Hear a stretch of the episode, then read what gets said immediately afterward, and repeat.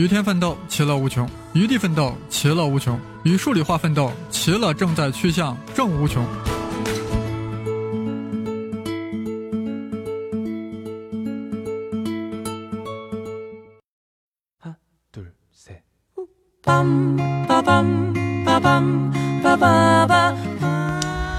Hello，大家好，我不是胡先生，也不是生栗子老师，但你不用去检查电台是不是点错了，你没有走错，这儿就是你想来的地方。前两天胡先生跟我说，他要做一期能够引起广大中学生共鸣的节目，希望找个中学生的一员来说一说自己的一些看法。嘿嘿，我不就是一个现成的吗？我现在是一名高二的学生，马上就要面对高考，因此想来和大家分享一下我内心的感受，还有一些看法。首先想问大家这样一个问题：你觉得是成绩重要还是知识重要？不用急着回答，先仔细想一想。给大家描绘这样一个场景啊，下课铃一响，你便眼冒金光的从抽屉里抽出那本散发出诱人气息的书，你迫不及待的想进入那个充满未知的神奇世界。当你正在为惠理之死而感到伤心不已时，被三体世界的探测器顽虐人类舰队而感到震撼时。被神父和云娘塞了一口狗粮时，和不可一世的亚历山大征服世界时，与基督山伯爵一起快意恩仇时，你仿佛听到有人在叫你的名字，缓缓抬起头，定睛一看，嗯，就是这熟悉又慈祥的面孔。没错，你被班主任抓了个现行。后面的事我就不用再描述了。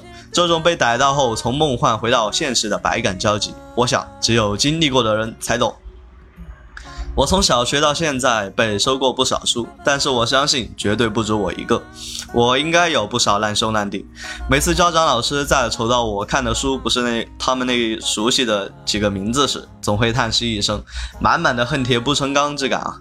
你看这些书有啥用嘛？有这时间咋不多背背你的语文英语？这时我就急了，什么叫这有啥用？我看这些那可是能学到天文地理政治历史物理化学谈情说爱的呀！当然，这些只是脑子里面想想就得了，实际上说出的那就是对不起，我错了，再也不敢了。现在就让我们来理性分析一下，这看课外书到底有用没？有句话，我觉得说的挺有道理的。一个人的气质里藏着他的读过的书、走过的路和爱过的人。这要是广大中学生一天到晚都抱着教材和五年高考、三年模拟啃，那还不得一个个眼冒金星、目光呆滞、头昏脑胀、蓬头垢面的说着“知乎者也”。所以，我们作为祖国的花朵，在这高中的修罗场的生活中，是需要课外书的调剂的。而且现在各个学科都在趋向灵活与广泛，这当中又以语文为最。记得今年全国卷三考了一篇节选自刘慈欣的小说《微纪元》的阅读，我们班上后来也做了。当时很多同学拿到后读了两三遍也没搞懂想讲个什么，在那儿大眼瞪小眼。我在旁边可给高兴坏了，这本书我读过呀，而且平时我也喜欢读一些科幻类的小说。啊，因此省去了不少理解的时间，所以合理的读课外书不仅可以拓宽我们的眼界，提升我们的认识，也可以作为自身学习的一种补充。当然，目前阶段，我觉得我们课外书的选择还是应该更加倾向于诗词类、文史类、成长类、科普类这些类型，以满足对自身学习做补充这一需要。选择读文科的同学应该更加注意阅读的扩展，好处尽在不言中啊。在和父母多次交流之后，他们现在好像已经不怎么管我看课外书的问题了，只要不影响学习就没有问题。这里顺便给大家分享两个让你父母同意你读课外书的办法：第一，让他们和你一起读，让他们也领略这其中的各种美妙；第二，在平时与他们交谈时，可以偶尔卖弄一下你的学识，让他们感受到你因为读书而产生的种种成长与变化。关于读书的问题，我们就先说到这。总结一下，就是这事儿是有用的，其中的益处只有你试过才知道。但是要合理安排时间，并用合理的办法，让你的父母给予你支持。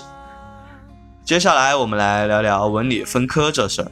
一些比较发达的省份呢，好像已经实施高考改革，也就是不不再文理分科了。得知我们这儿下一届才开始不分科时，我那真是捶胸顿足啊！干嘛爹妈就把我早生了一年嘛？但是呢，既来之则安之。我相信有不少同学和我一样，忍痛割爱，选择了文科或者理科。如果你选择了文科，和牛顿三定律、钾钙钠镁铝就基本无缘了；如果你选择了理科，在繁重的刷题压力下，除非自身兴趣浓厚，也意味着和通胀通缩、铁力留根、背斜向斜说拜拜了。之前啊，在与一位朋友聊天时，他的一个观点挺打动我的。他说：“中国这种高中的分科教育非常猥琐与畸形。”是啊，人本来就是理性和感性的结合体，这非要把他们分开，不相当于砍掉一条腿来走路吗？自从分科以后，我就一直很担心自己会成为一个灵魂上的残疾人，故而一直在寻找各种方法提升自己的理科素养，做数读、看科普书，甚至翻出了那些积满灰尘的初中理科书。当我发现胡先生的各个栏目时，简直就像是发现了新大陆呀！记得那 Page Seven 胡先生里，从牛顿到霍金，从黑洞到引力波。那声考数理化里，从欧式几何到非欧几何，从对称性到奇偶性，还有胡先生文史札记里的乱炖与爆炒，简直无奇不有，无所不包啊！刚刚关注时，急不可耐地听了一下午，感觉有点消化不良。但后来我好像也明白了一个道理：好的干粮我们要慢慢吃，好的鸡汤得慢慢喝。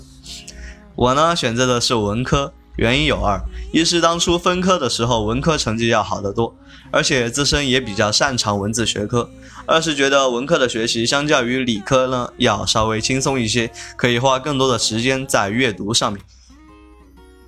我本以为之后我们理科的课程还是会继续上着走，说不定我还可以偶尔练几道题拿去问老师，但还是太 simple and naive 了呀，完全高估了学校对传播知识的主观能动性。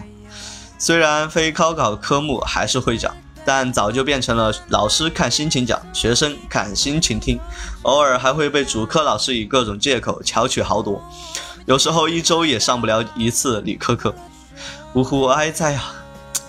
班上上理科课时，虽然自己听得一脸懵逼，但还是会常常附和老师。尴尬的地方就是在一个班上就那么几个人肯听，老师提出一个问题，一个人回答的声音在安静的班上总是那么的显眼，此时便会收到一些正在做其他作业的同学们发现新物种一般的目光。每当这时，我总是挺直腰背，抬头挺胸，双眼直视黑板，一副众人皆醉我独醒的模样。此时如果配上胡适调侃法，我想应该加上一句：你们懂个 nothing。鲁迅先生在《读书杂谈》中这样教育我们：学理科的偏要看看文学书，学文学的偏偏看看科学书，看看别个在那里研究的究竟是怎么一回事。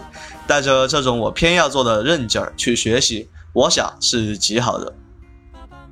其实从功利的角度来看呢，这的确是一件吃力不讨好的事情。但是我想了一下，觉得有两点值得我们去学习这些看似无用的知识。第一，理性和感性两种思维对我们日常生活都有重要意义。如果我们只把秤砣放在一边，那一定会导致决策天平的失衡，对我们人生中的一些重大决定是极其不利的。